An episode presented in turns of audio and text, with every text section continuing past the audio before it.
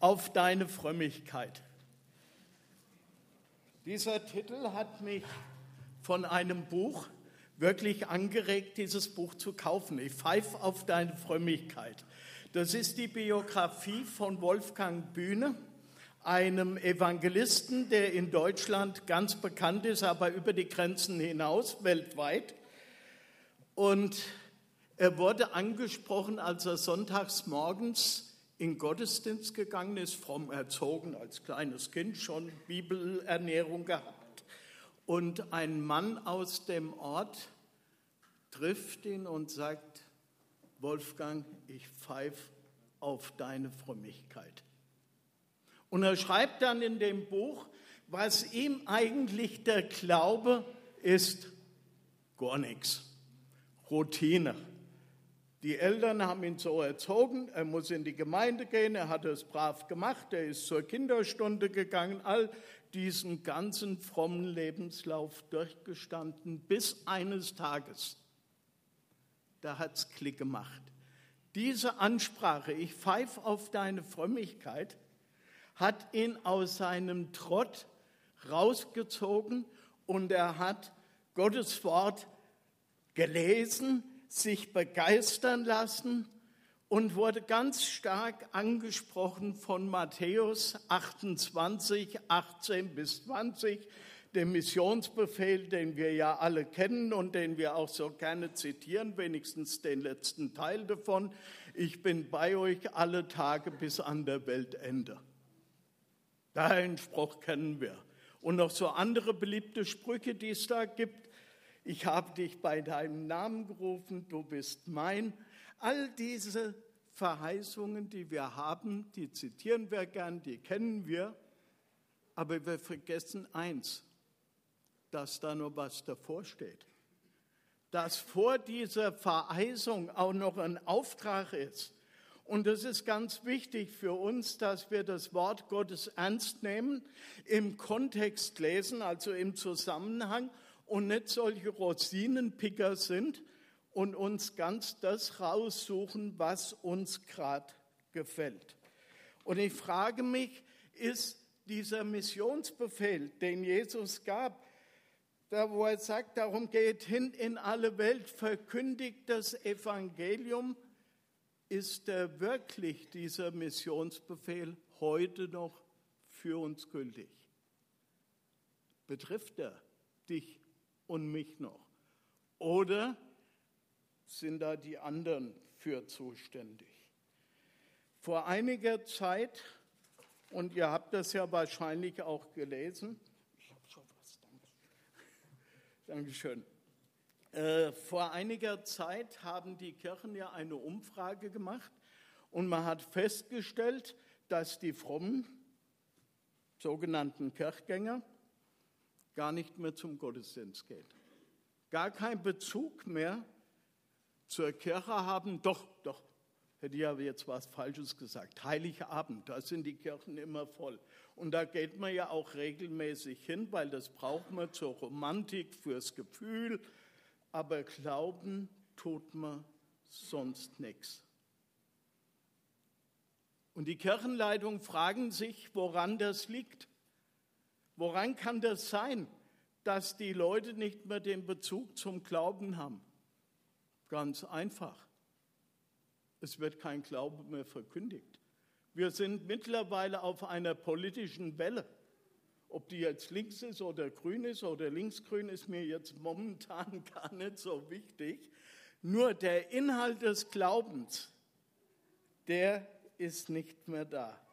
Und es hat sich eine Gemeinschaft evangelischer Kirchen in Europa zusammengetroffen und die haben festgestellt und beschlossen, dass wir den interreligiösen Dialog viel stärker führen müssen und eine Rechristianisierung für Europa gar nicht nötig ist. Wir glauben ja all einen Gott, Jude, Christen, Hottentott glauben alle an einen Gott. Hat Dankmar Fischer immer gesagt, stammt nicht von mir. Aber es wird nicht mehr ernst genommen. Es wird einfach nicht mehr ernst genommen, dass der Missionsbefehl eine der wichtigsten Aussagen Jesus zum Schluss seines irdischen Aufenthalts gewesen ist. Egal, ob wir jetzt Matthäus 28 lesen, egal, ob wir Markus 16 lesen, egal, ob wir Apostelgeschichte 1, Vers 8 lesen, überall gibt uns Jesus den Auftrag, hinauszugehen und die Botschaft des Evangeliums zu verkündigen. Und wir müssen fragen, nehmen wir das noch ernst? Dirk und ich waren ja in Willingen und da haben wir unseren Präses, der seit einem Jahr im Amt ist, gehört und das hat mich so begeistert. Er stand vorne und sagte, wir können Gott dankbar sein. In den letzten zehn Jahren haben wir im BFP 200 neue Gemeinden gegründet. Und der Saal Beifall und geklatscht und ganz toll und alle waren begeistert, ich auch. Gebe ich zu und ich nehme an, der Dirk wird auch nicht gerade, naja, ist ja wurscht, da gesessen haben, sondern auch begeistert gewesen sein. Aber dann kam es. Dann sagte es aber nicht alles, Leute.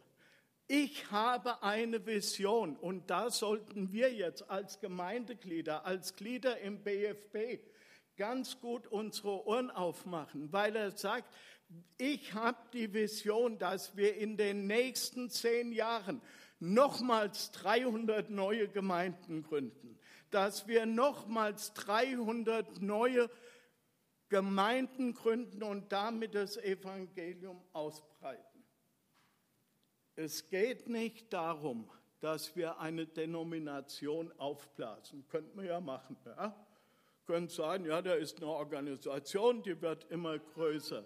Es geht aber um viel mehr.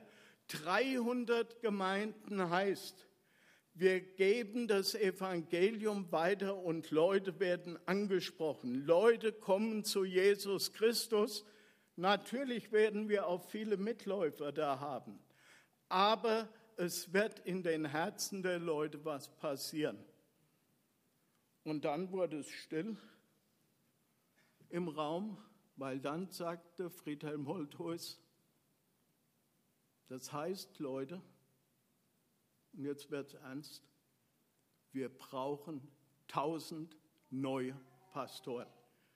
Wir brauchen tausend neue Prediger, wir brauchen tausend Gemeindeältesten und hier müssen wir uns rufen lassen, weil natürlich so alte Knöpfe wie ich in zehn Jahren vielleicht nicht mehr hier auf der Erde sind. Dass in den Gemeinden der Staffelstab weitergegeben wird und dass wir neue Kämpfer an der Front brauchen. Und da gilt auch heute Morgen der Aufruf, den ich weitergeben möchte lassen wir uns noch berufen in den Dienst. Ich meine, ich habe diese Erfahrung gemacht, meine Frau und ich, gut, meine Frau jetzt nicht mehr, aber ich. Ich bin jetzt 50 Jahre genau in der Verkündigung, im christlichen Dienst, immer nur nebenberuflich.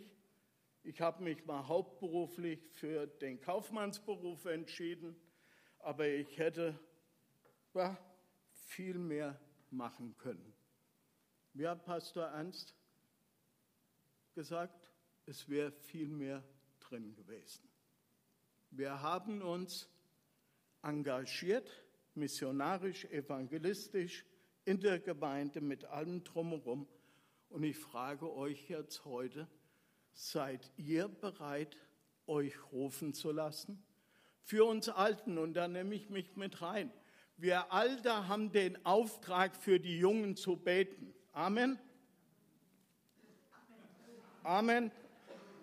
Es ist ganz wichtig, dass wir uns das als Lebensziel aufschreiben, für die Jungen zu beten. Und für die Jungen ist es wichtig zu überlegen, ob sie sich in den Dienst, in den hauptberuflichen Dienst in einer Gemeinde berufen fühlen. Ich weiß, als ich mit meiner Frau zur Bibelschule bin, Gemeinde in Frankfurt, wir waren in diesem Jahrgang sechs junge Ehepaare, die sich haben rufen lassen. Und es war eine ganz tolle Geschichte. Warum war das so? Weil uns der Missionsauftrag immer wieder neu gegeben wurde. Immer wieder wurden wir gerufen, unser Leben für den Herrn Jesus zur Verfügung zu stellen. Und Spurgeon hat mal gesagt, und das gilt jetzt für die jungen Leute, du kannst als Gläubiger sehr gut ein Kaufmann sein, und ich ändere das jetzt ein bisschen ab vom Sinn, ein Techniker, ein Ingenieur, ein was weiß ich was. Aber ein Ungläubiger kann das genauso gut. Nur ein Ungläubiger kann nicht im Dienst des Herrn stehen. Deshalb frage dich, ist es für mich wichtiger, als Gläubiger mich dem Herrn zur Verfügung zu stellen, zu sagen, Herr, hier bin ich, mach aus mir was?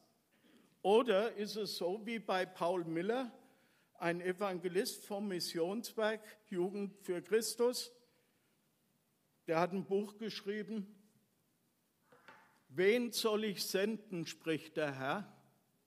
Und die Antwort war, hier bin ich, sende meinen Bruder.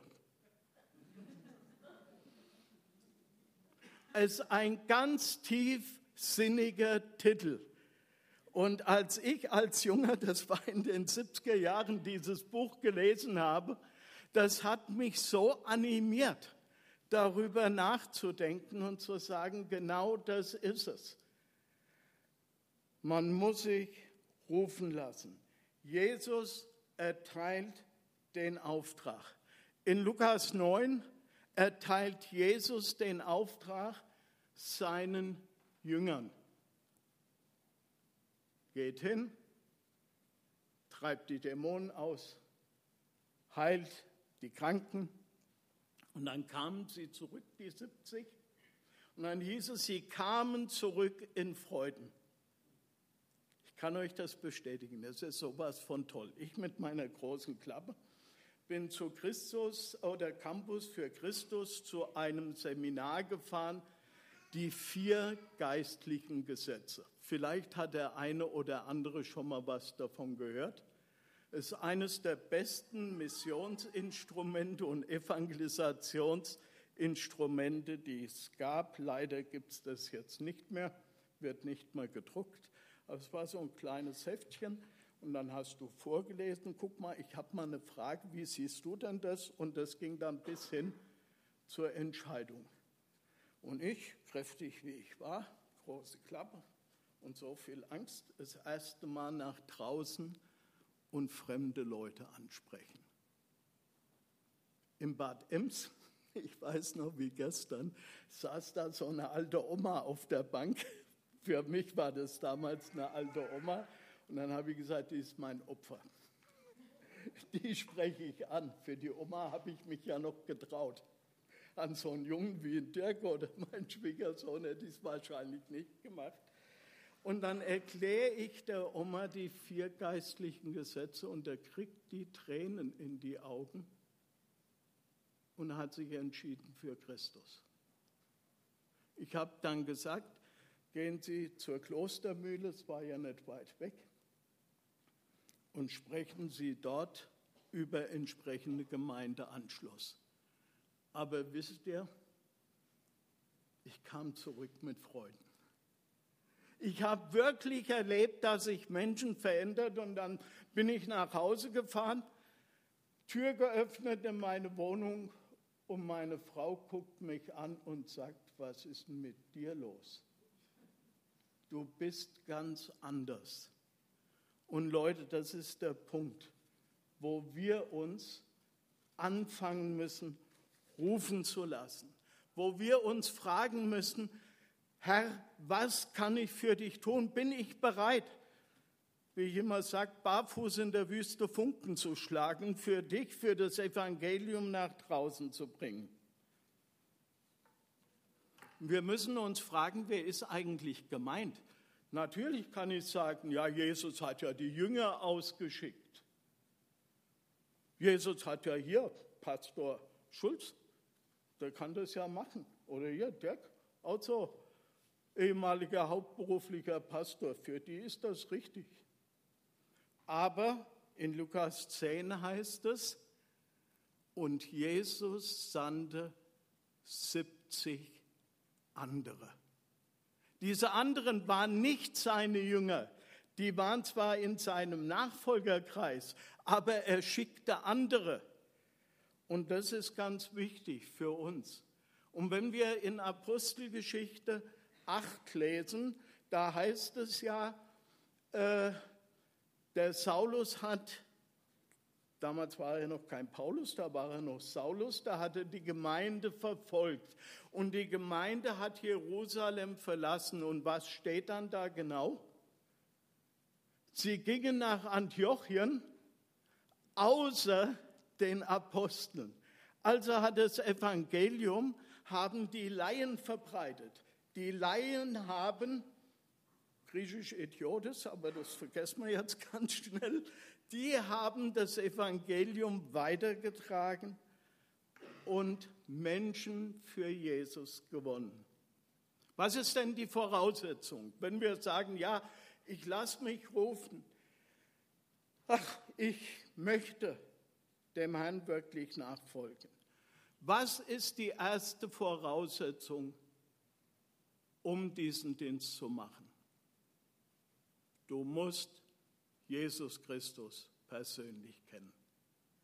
So wie es hier dem Wolfgang Bühne gegangen ist, der halt so ein Traditionschrist war, wie viele Kirchen mit Traditionschristen voll sind, auch in freikirchlichen Gemeinden, musst du wissen, mein Erlöser lebt. Ich habe eine Erfahrung gemacht wo mein Glaube wirklich in mir versenkt wurde. Ich weiß, wie es bei mir war, als ich mich bekehrt habe. Ich habe ja dann so einen Job gemacht, der nicht ganz so koscher war. Und dann kamen Kollegen und wollten mich wieder zurückgewinnen und dann sagte eine, lass es sein. Habt ihr nicht gemerkt, dass der Hans anders ist? Habt ihr nicht gemerkt, dass der sich verändert hat? Natürlich nicht auf einen Schlag, das war wachstumsmäßig. Ich habe immer noch mein zu viel Bier getrunken und 100 Zigaretten am Tag geraucht und der liebe Gott hat mir gar keinen Schornstein wachsen lassen, was ja viele Gläubige gesagt haben, wenn er will, dass du rauchst, dann hast du einen Schornstein. Aber mit der Zeit habe ich das ja abgelegt. Und ich kann sagen, ist denn jemand in Christus, so ist er eine neue Kreatur. Das Alte ist vergangen, Neues ist geworden. Und das ist eine der Voraussetzungen. Wenn wir nicht im Glauben tief verwurzelt sind, brauchst du auch nichts erzählen. Dann wird es nicht, wie heißt es heute so schön, authentisch. Es wird nicht so authentisch rüberkommen. Es ist nicht das Wichtigste. Im zweiten Petrusbrief steht, und das können wir daran auch im Johannesbrief lesen, wir sind nicht klugen Fabeln gefolgt, sondern das, was wir gehört und gesehen und erlebt haben und mit unseren eigenen Händen, schreibt Johannes, befasst haben, das geben wir euch weiter. Und dazu möchte ich euch aufrufen, wenn ihr heute Morgen, auch gerade vor dem Abendmahl, nicht hundertprozentig gewiss seid, dass ihr dieses Erlebnis habt, dass ihr sagen könnt, nun lebe nicht mehr ich, sondern Christus lebt in mir, wie es in Galater 2,20 heißt, dann macht heute Morgen ganze Sache. Der zweite Punkt ist, wir müssen bereit sein. Wir müssen die innerliche Bereitschaft haben, das Evangelium zu verkündigen. Es nutzt nichts, wenn ihr das heute Morgen alles hört, wenn wir darüber reden, aber die Bereitschaft fehlt.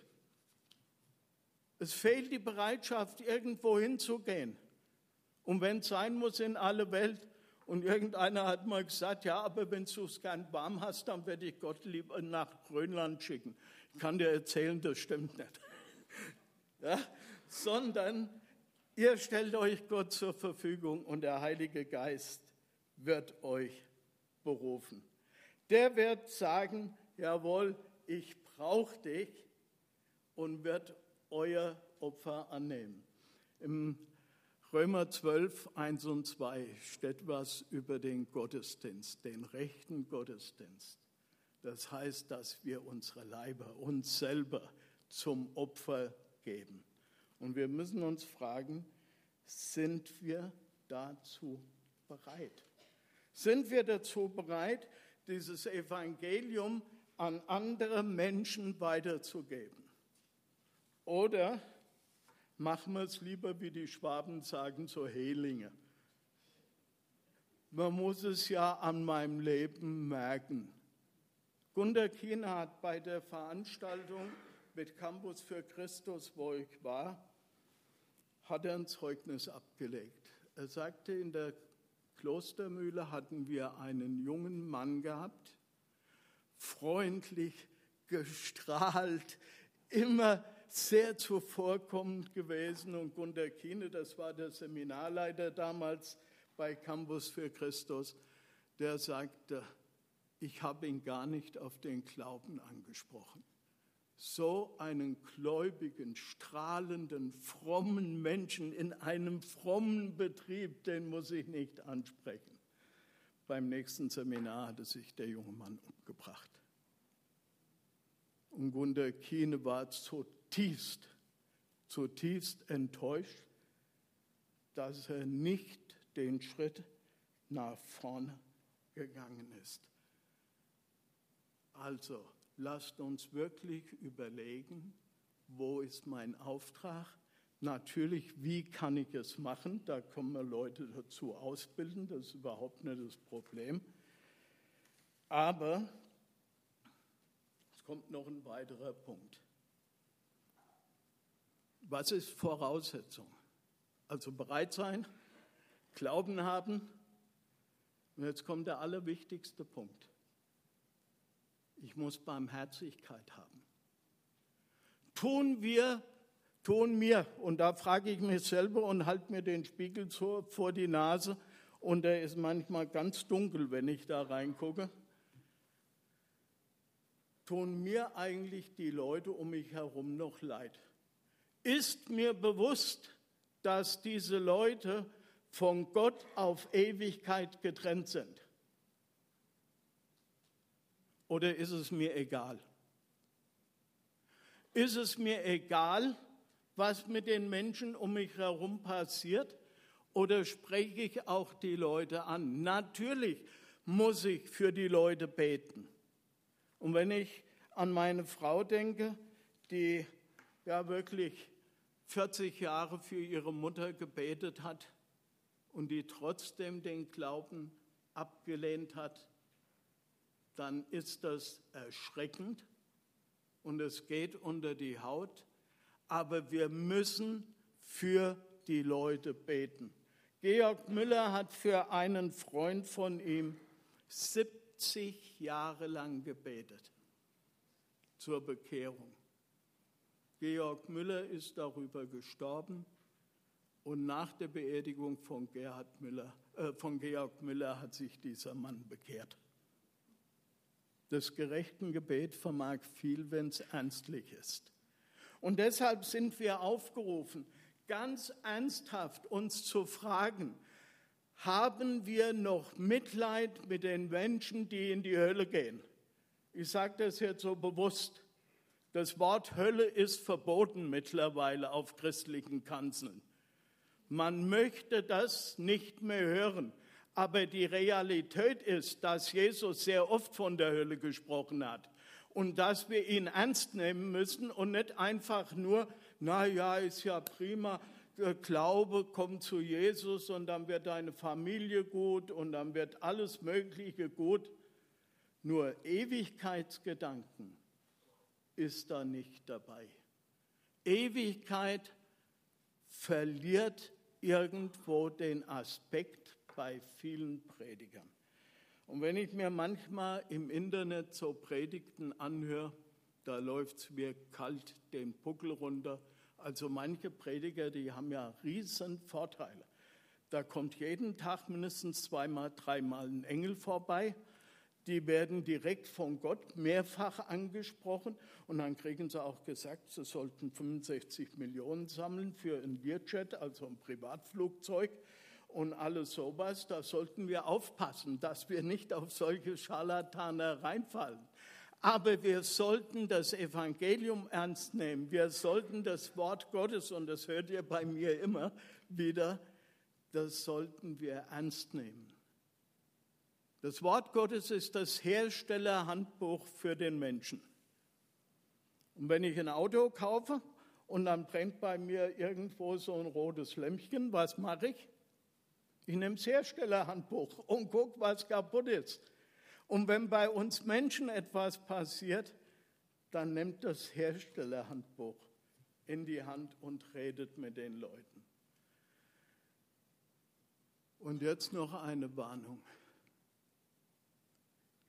Wenn ihr mit Leuten redet, macht keine leeren Glaubensversprechungen. Jesus hat gesagt, wer mir nachfolgen will, der prüfe sich selbst, ob er bereit ist, sein Kreuz auf sich zu nehmen. Nicht Jesu Kreuz, sein eigenes Kreuz. Und er sagt, wer die Hand an den Flug legt und schaut zurück, der ist nicht geschickt zum Reich Gottes.